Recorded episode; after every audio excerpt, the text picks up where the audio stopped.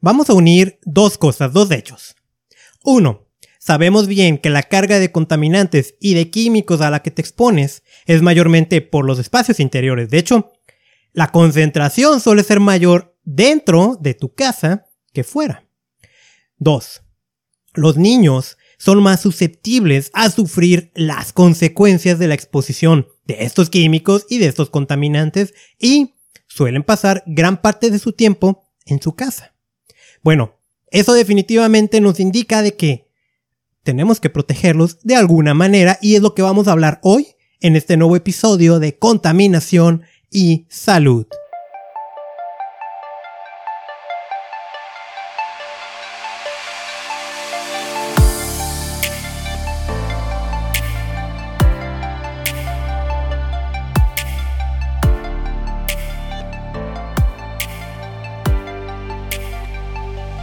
Bienvenido al espacio donde aprendes a protegerte de la contaminación y de los peligrosos químicos que hay en tu entorno.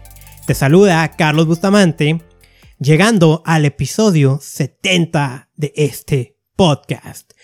Hoy, este tema surge por una consulta que me hizo Alejandra Valenzuela, que ya la escuchaste, ¿no? Cuando hablamos sobre depresión, por esto del cambio climático y nuestra lucha ambiental.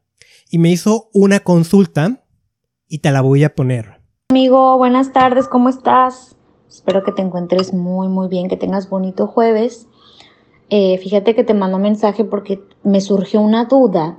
Vi a una mamá en Instagram a quien yo sigo que compró esta cosa, que es un purificador de aire para dentro de las casas.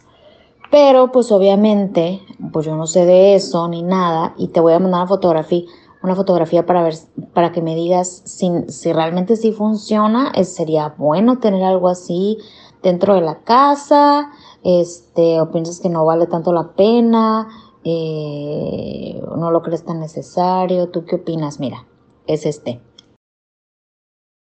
Muy bien, entonces esta consulta, la cual por alguna razón se me pasó pedirle permiso para ponerla, pero creo que no va a haber problema. E, ese tema, ¿no? De, de los purificadores de aire, e, especialmente para proteger a niños que tienen alergias o son muy susceptibles al polvo, pues de ahí nace la idea, ¿no? De, que hay que hacer una especie de guía de cómo proteger a niños, sobre todo hoy, hoy me voy a enfocar mucho como a bebitos, pues de toda esa carga de, de químicos contaminantes que hemos hablado a lo largo de todos estos 69 episodios, cosméticos y todo eso, eso también va a aplicar para el niño. Voy a hacerte una confesión, y es que es un tema que me resulta retador básicamente porque por el momento no, no tengo hijos. Em, observo y pregunto a otras personas que sí lo tienen, pero yo no tengo hijos. Entonces sí, sí me resulta un poco de reto porque no, no, lo digo como para decir yo, yo soy perfecto y tú no, pero hay algunas cuantas conductas que no comprendo, ¿no? Que, que se hacen hacia los niños, que personalmente yo no lo haría, ¿no? Pero no, nuevamente va bajo esa observación de que yo no tengo hijos, pero pregunto, entonces lo que yo me encuentro son muchas cosas, muchas actitudes, muchos ah, productos que directa o indirectamente se le expone a los bebés. No todo es malo, pero varios de estos sí. Entonces, eso le mete complejidad al tema y por eso va a estar dividido en varios episodios. No te voy a dar ahorita una fecha de cuándo va a ser una segunda parte. Sin embargo, no vamos a ver todo, ¿no? lo que vamos a ver hoy es cómo proteger a los niños antes de que nazcan, ¿sí? Vamos a hablar de los purificadores de aire y vamos a hablar de, por ejemplo, ciertos objetos como sillitas y cosas así que tienen como esponjitas que utilizan los niños, los bebitos y que sí tienen, hay algunas sustancias que, que sí son de precaución. Vamos a hablar de talcos, vamos a hablar de los alimentos, ¿sí? Y, básicamente, hasta ahí vamos a llegar. Mm, faltan más temas, definitivamente, ¿no? Las cremitas que se le ponen, ¿no? Y otras cosas, ¿no? Que va a ser para una segunda parte. Evidentemente, a quien le puede interesar esta información, pues son a padres y madres que tengan de bebitos a niños chiquititos. Antes de empezar, también quiero comentarte que está abierta la inscripción para el entrenamiento que brinda el ex vicepresidente Al Gore como parte del proyecto Climate Reality Project, donde tú te puedes formar como un líder climático. ¿sí? Tienes hasta el 10 de junio para inscribirte y pues este episodio va a ser publicado el 3 de junio. Te van a quedar 7 días para hacerlo. Hazlo de manera inmediata. Va a ser gratis y va a ser en español. ¿Qué mejor hacer algo para el medio ambiente que convertirnos en líderes que podamos multiplicar en otras personas para un tema tan urgente como es la cuestión climática. Dicho eso, vamos a empezar. Las consecuencias que pueda tener una persona en su salud por haberse expuesto a algún contaminante o alguna sustancia química dañina no va desde el momento en que nace, va desde antes, ¿no? Desde que la mamá lo tiene, pues en el embarazo, ¿no? Durante todos esos nueve meses, ahí ya empiezan las consecuencias. Entonces déjame platicarte de un estudio, el cual hubo un episodio dedicado a él. Lo voy a volver a retomar. De hecho, algunas cuantas cosas que te voy a platicar en, lo que resta del episodio lo he dicho anteriormente.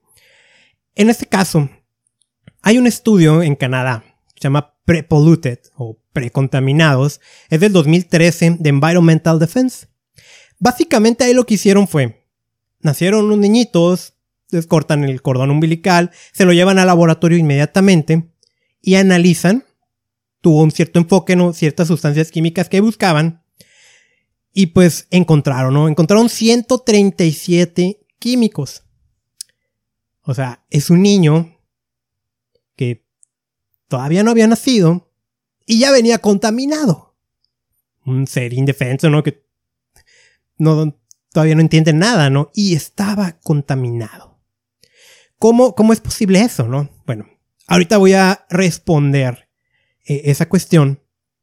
De estos 137 químicos que les encontraron a los recién nacidos, 132 se sabe que provocan cáncer en humanos y animales. 110 son tóxicos para el cerebro y el sistema nervioso. 133 causan problemas de desarrollo y reproducción en mamíferos. Evidentemente, si hacemos la sumatoria 132, 110, 133, no da 137. Esto significa que los químicos, ¿sí? Pues no nada más tienen una única consecuencia, eh, tienen múltiples hasta donde llega la investigación. Además, y el mismo estudio lo indica y como lo hemos señalado en el podcast, existe una incertidumbre de qué pasa cuando se combinan varios químicos. Es decir, que a veces se usa un ingrediente que puede ser potencialmente dañino en algo, ¿no? No vamos a decir cáncer, vamos a decir en otra cosa a lo mejor menor y ese poquito que se utiliza, ese ingrediente que venga, por ejemplo, en una crema corporal, en teoría no debería representarte un problema. Pero como no es el único ingrediente, va a tener otros 10, 15 de menor preocupación, probablemente la suma de esos 15 ya sea preocupante, ¿no? Entonces tenemos esa incertidumbre de que puede provocar, ¿no? Entre lo que se encontraron, y te voy a mencionar ahorita unos nombres, no te preocupes por entender qué son, dioxinas y furanos, PBDE, que ese nos va a interesar también para el resto del episodio. Esos son retardantes de llamas que se le ponen a muebles, a telas para que no se incendien. Químicos perfluorados, que también hablamos de ellos no hace mucho. Por ejemplo, los que tienen... E, eso hablamos en el episodio de los popotes. Déjame ver si lo tengo aquí para de una vez decírtelo. 66. Popotes ecológicos y otros desechables tóxicos es ese revestimiento que se le ponen a ciertos artículos, ciertos empaques, a, utensilios de cocina para que la comida no se quede pegada, pues les encontraron eso. Pesticidas organoclorados, también nos va a interesar eso por el tema de los alimentos. Metilmercurio, plomo, que también nos va a interesar, y bifenilos policlorados, ¿no? El problema es este, con por qué son más susceptibles los bebitos, los niños chicos, a los daños de la a estos químicos. Básicamente es porque pesan menos. Son más chiquitos. O sea, no es lo mismo no sé, vamos a decir que entran 5 de algo, ¿no? 5... E, es una barbaridad lo que voy a decir, no lo tomes tan literal, ¿no? Pero vamos a decir que entran 5 gramos de una sustancia al cuerpo de una persona que pesa 70 kilos. Es una concentración menor que esos 5 gramos entren al cuerpo de un bebito que pese unos 6, 7 kilos. ¿Por qué? Porque hay una más concentración en el niño por estar más chico. Además de que el niñito apenas está desarrollando. Entonces sus sistemas, su sistema inmunológico y su sistema de desintoxicación todavía no están plenos. Y eso los pone en una grave consecuencia. Varios de estos químicos que les encontraron a los niños puede ser que lo estén condenando al desarrollo de enfermedades. Puede ser que tenga 10, 15 años y no hay problema, pero cuando llegue a los 25, a los 30 años, se empiezan a manifestar alguna de estas consecuencias de haberse expuesto a estos. Ahora, ¿por qué? ¿Por qué? ¿Por qué si no había nacido ya tenía contaminantes? ¿Por qué? Bueno, lo voy a decir y no lo digo en modo de culpa, lo digo como el modo de consecuencia. La mamá estuvo expuesta durante el embarazo y muy probablemente antes del embarazo a estas sustancias químicas y se las traspasó a su niño. Ahora, se supone que eh, el feto no debería de estar aislado, vaya, el, cuerpo es inteligente, ¿no? Y parte de nuestra evolución ha ido desarrollando sistemas de defensas y una es que el niño esté protegido, de modo que no le entre nada que no le tiene que entrar más que lo que está alimentando su mamá, ¿no? Dentro, al interior de su cuerpo, ¿no? Como para explicarlo de una manera un poco burda. Pero, pues se han encontrado que varios de estas sustancias químicas, de estas sustancias contaminantes, pueden atravesar el feto contaminando al niño. Es, lo mismo con la investigación reciente que se hizo sobre los microplásticos, donde se encontraron eh, estos ah, pues microplásticos en el feto. Y también eso pues está investigando las consecuencias que puede tener. Entonces, como acabas de comprobar, ¿no? Para proteger a los niños de los químicos y contaminantes, pues nuestras acciones tienen que ir antes de que existan esos niños. Por eso, alguna de las recomendaciones que ahorita te puedo hacer durante el embarazo es dieta. Vas a tener que ser muy precavida con el consumo de ciertos alimentos que sabemos, que sea por fuentes natural o porque los hemos contaminado, que pueden ser dañinos, ¿no? Particularmente los alimentos que vienen del mar, que sabemos que van a tener niveles detectables, no, no voy a decir altos, voy a decir detectables de mercurio, de bifenilos policlorados y de otro montón de cosas, porque los océanos están contaminados. Entonces, aquí yo te voy a sugerir que escuches el episodio 58, Alimentos marinos contaminados, donde hablamos de todo esto, y al final del episodio viene una lista de recomendaciones de qué sí y qué no puedes consumir. Entonces, de hecho, te puedo decir que en algunos libros he leído, que inclusive si puedes evitarlos, y, aquí me voy a meter como problemas, ¿no? Pero si puedes evitar los alimentos marinos durante el embarazo, mejor.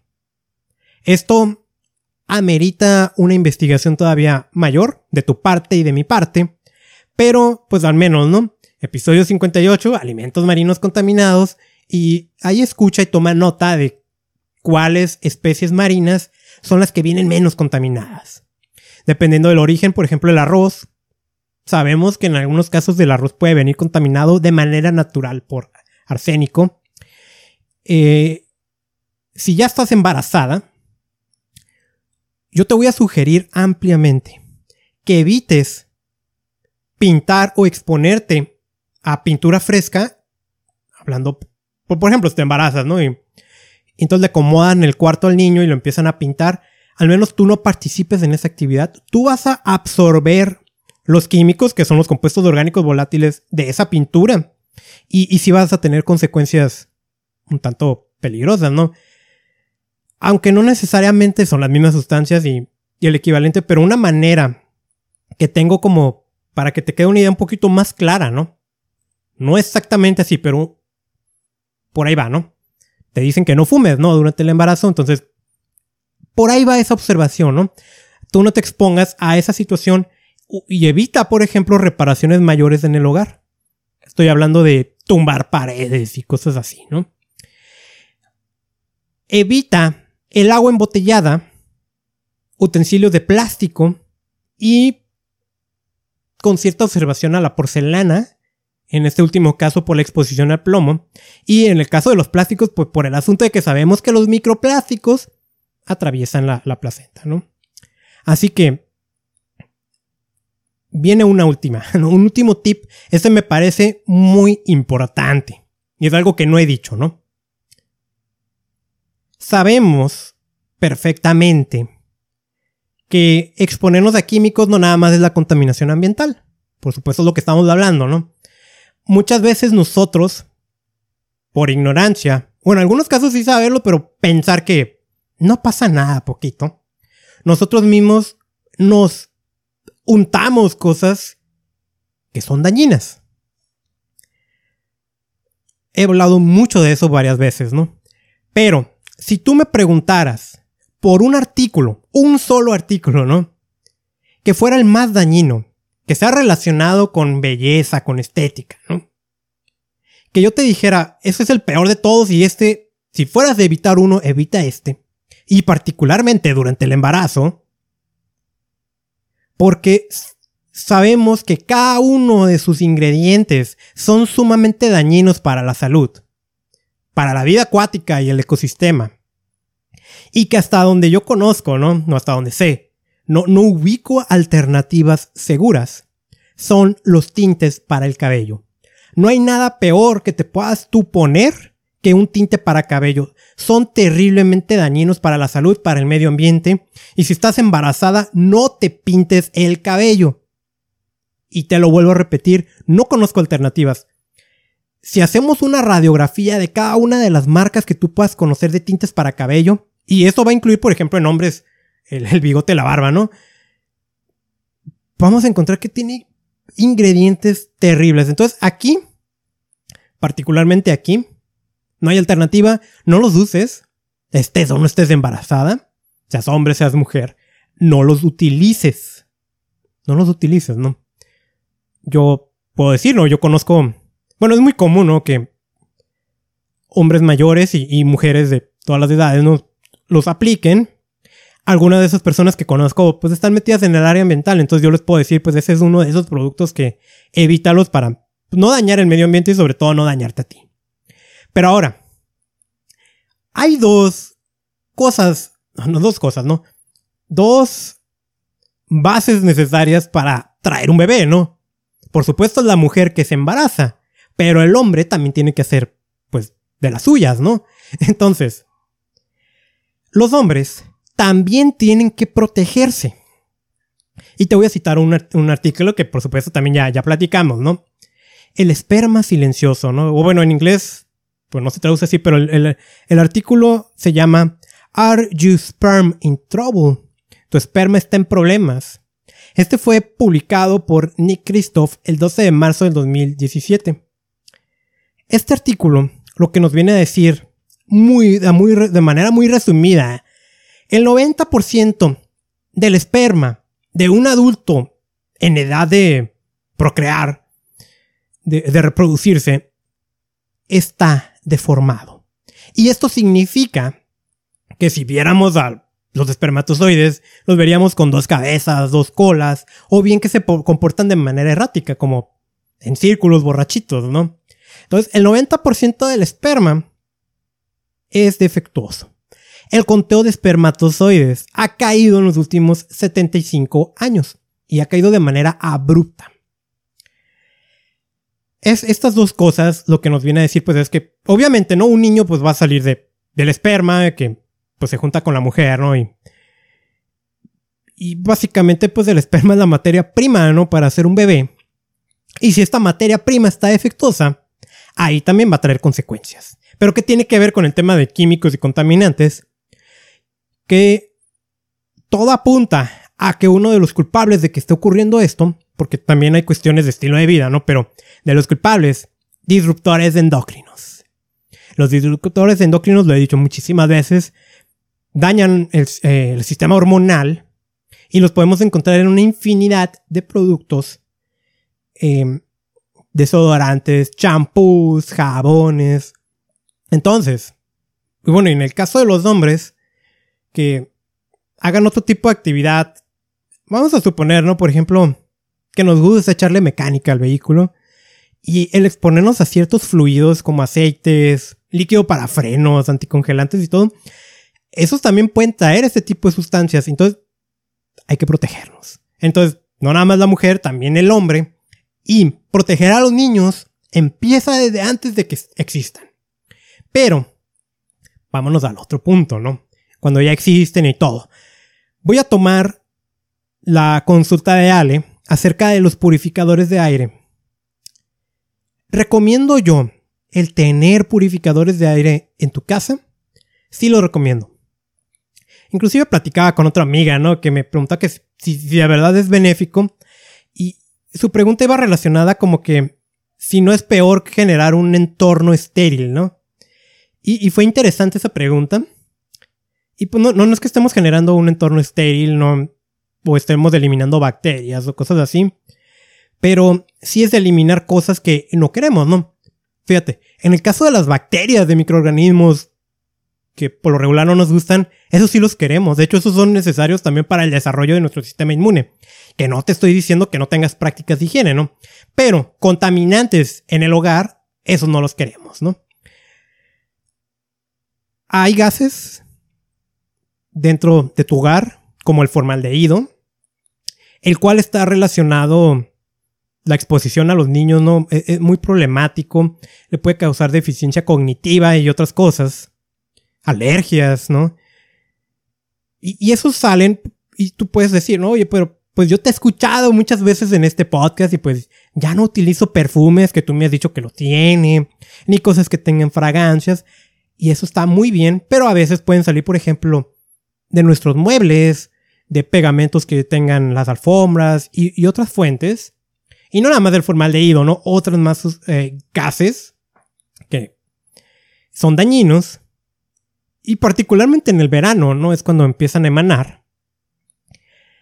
Además de, entender, ¿no? Que ah, dentro de la casa, pues también puede ser que se esté filtrando contaminación del exterior, pero dentro de la casa se concentra. Los polvos que hay dentro de tu casa son tóxicos. Y ahorita hay un apartado especial acerca de eso. En fin, recomiendo. Y luego, si, si tu hijo sufre alergias por lo que respira, por supuesto que recomiendo filtros, purificadores más bien, ¿no? ¿Qué características deben de tener esos purificadores? Porque hay muchas marcas y particularmente la, que me consultó. Eh, chequé el precio y no, no, o sea, no, no, no, no tienen, son caros, pero no es que sean tan caros, ¿no? Deben de ser capaces de filtrar las partículas PM2.5, deben de ser capaces de filtrar compuestos orgánicos volátiles como el formaldehído y otros gases de ahí que te va a indicar que tengan filtros tipo EPA de preferencia. Y entender, ¿no? ¿no? Es lo mismo un purificador de aire que un humificador. Entonces lo recomiendo, sí lo recomiendo. Y es una muy buena idea. De hecho, no tienes que ser niño para utilizarlo, ¿no? también sería una buena idea que lo tengas. Piénsalo en esto, ¿no? Al menos 8 horas vas a estar en tu habitación dormido, entonces vale la pena que esas 8 horas estés respirando aire limpio. 2. Los niños chiquitos utilizan mesitas, ah, juguetes, la bañera ahí donde están, ¿no? donde los bañas, varios artículos que tienen como una espumita. Esa espumita pues, es el foam, que es espuma de poliuretano. Ok. Ahí te va el problema. Un análisis que realizaron varias organizaciones, incluyendo Environmental Working Group, tomaron varias muestras de productos así y encontraron que el 80% de los artículos eh, tenían retardantes de llamas. Son lo que te mencionaba hace rato, ¿no? El PBDE. Y hay otros. El problema con los retardantes de llama es este, ¿no? Se les pone porque son artículos susceptibles de inflamarse. Y al ponerle los retardantes de llamas, evitas un accidente. Sin embargo, estos retardantes de llama, que tienen cierta afinidad por la grasita, durante la vida útil del producto, están soltándola, ¿no? Y cuando digo que tienen afinidad a la grasita es que lo estás absorbiendo. Estos productos, estos retardantes de llama también son compuestos orgánicos persistentes en el entorno, en el medio ambiente que también causan problemas. Básicamente es que los tenemos ahí, va a ser muy difícil deshacernos de estos. Como toda la vida útil del producto lo está sacando, el niño chiquito lo está absorbiendo. Hay cuestiones que se están investigando, ¿no? Donde hay sospechas de que provocan cáncer y sobre todo que son disruptores endocrinos, provocan problemas en las hormonas. Y al provocar problemas en las hormonas, pues viene todo un despapalle.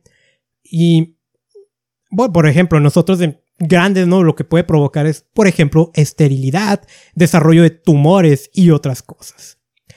Lo interesante de esto que también va a aplicar, ¿no? Para sillones, alfombras, todo lo que sea así susceptible de inflamarse, como el, por ejemplo, ¿no? Los, sillones del automóvil tienen estos retardantes, casi siempre, y los están soltando, ¿no? Lo, muy preocupante de esto es que de estos artículos de, de bebé que tienen espuma de poliuretano, varios de ellos dieron positivos para un químico que se llama tris, el cual eh, era utilizado décadas atrás en Estados Unidos y la verdad es que desconozco aquí en México y quiero pensar que no se utiliza. Este químico se utilizaba en pijamas y fue prohibido para telas por parte de Estados Unidos porque se encontró relación con el cáncer. Y este químico llamado tris lo vas a encontrar en estos artículos para bebés. Entonces, dicho eso, ¿qué, podemos hacer, no? Bueno, al estar soltando estos retardantes de llamas, estos tú los vas a observar. Bueno, no, no, los vas a observar, pero los vas a tener en forma de polvo en el lugar. Ese polvo que tú tienes en tu casa no es simple tierrita. Es tierrita con un montón de compuestos químicos de todos los muebles que tienes, que tienen retardantes de llamas, de tus artículos normales y todo, y, inclusive de lo que otras cosas como el desgaste de las balatas de automóviles, un montón de cosas. Entonces lo que tú tienes, ¿no? Es polvo tóxico. Y como un bebé o un niño chiquito se la pasa más tiempo en el suelo que parado, pues está directamente expuesto a este polvo. Entonces la primera recomendación es hay que barrer constantemente o mejor aún, utilizar aspiradoras, ¿sí? Especiales tipo con filtro EPA y similares para evitar esa exposición al polvo. Evita productos que contienen este foam. Elimina o repara productos dañados de foam, porque varios de estos pues tienen una cubierta de plástico o similar que evita que esa espuma se salga, ¿no?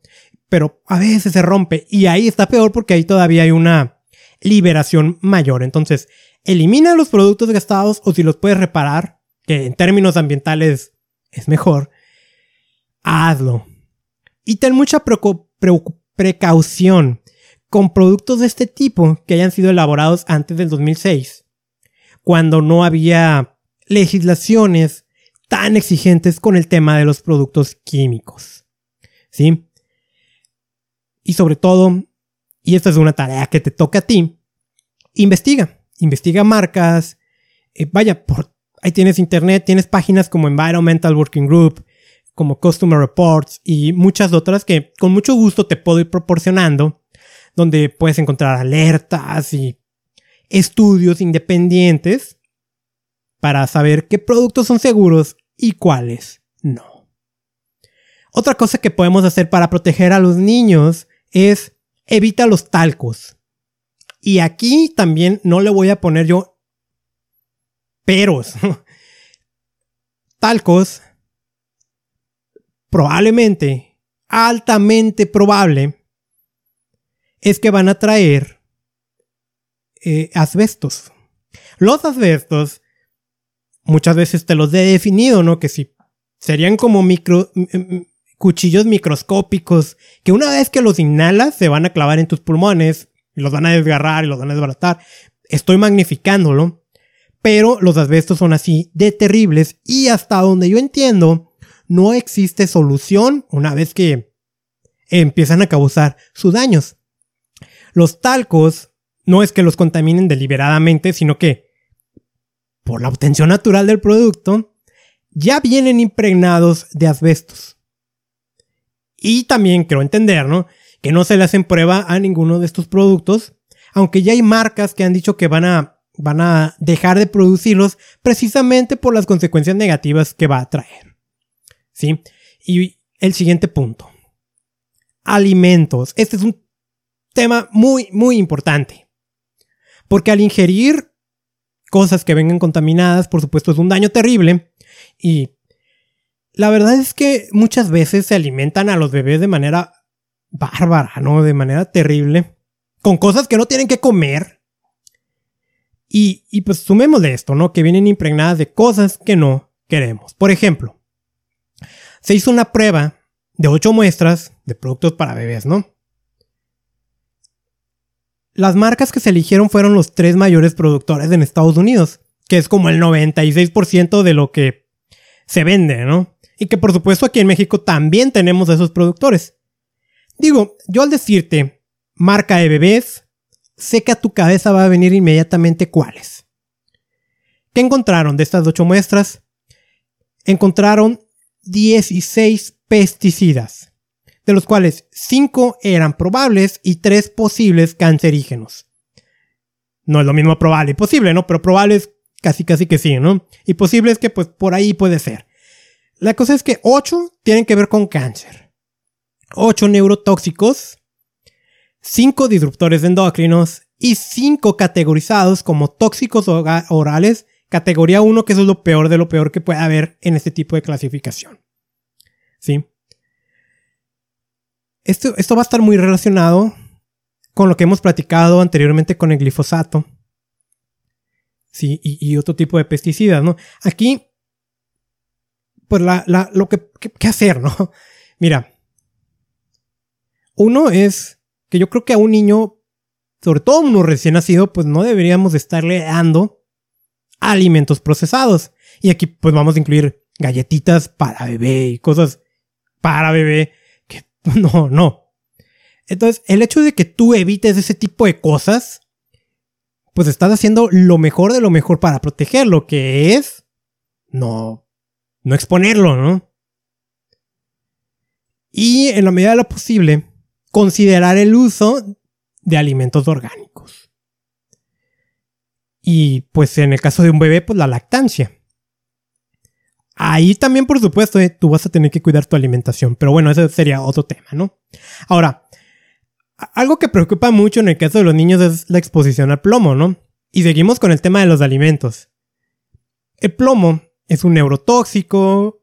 Eh, en el caso de los niños sabemos que causa retraso en su desarrollo, retraso cognitivo, tienen problemas en la escuela, daña sus riñones, y, es muy común la intoxicación por plomo para niños, ¿no?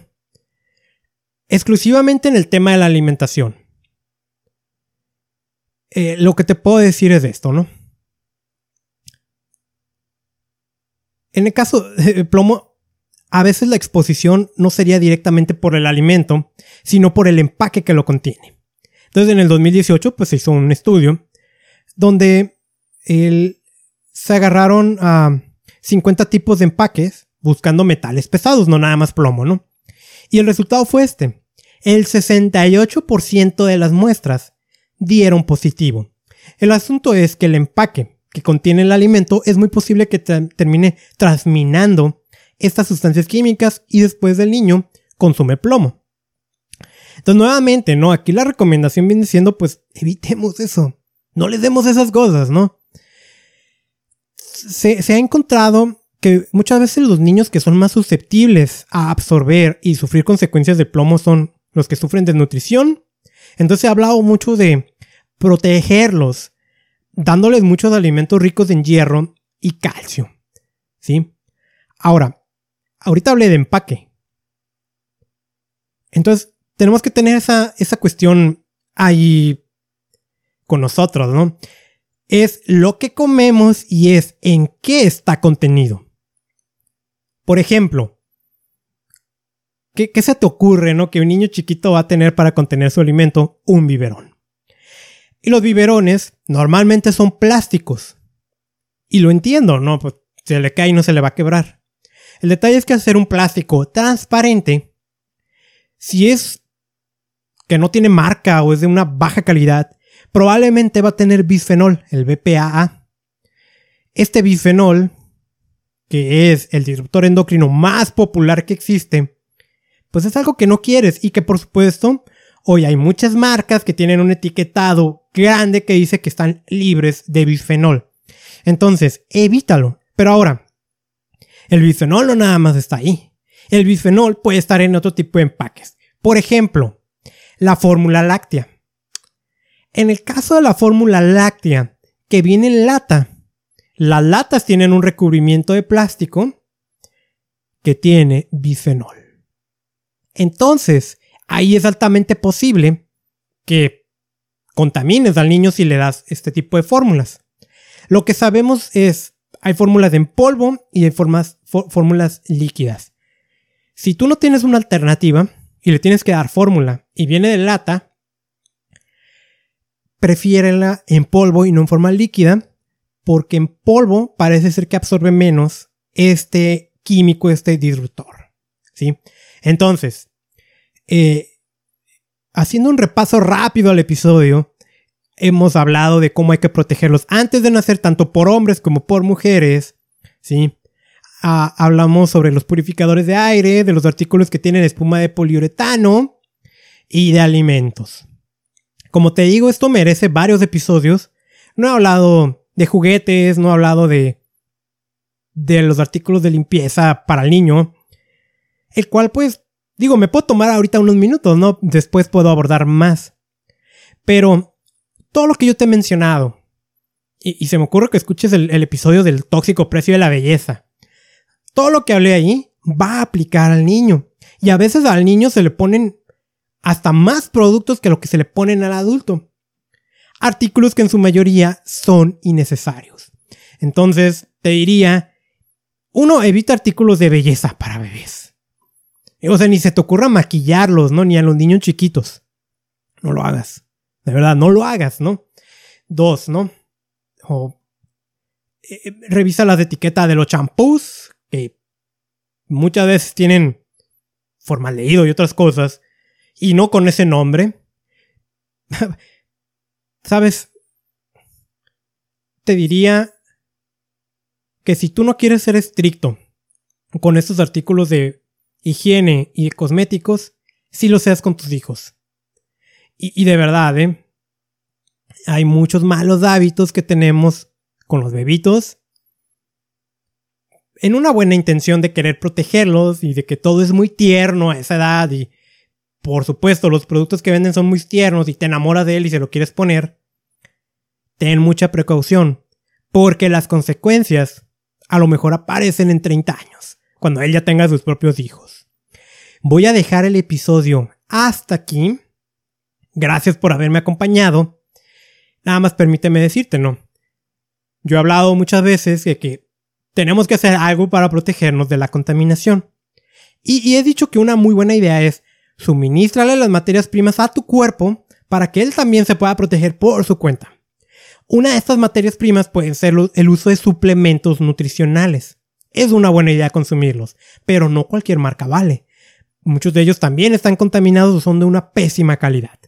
Hay una marca que yo me atrevo a recomendar, que yo mismo consumo y también distribuyo.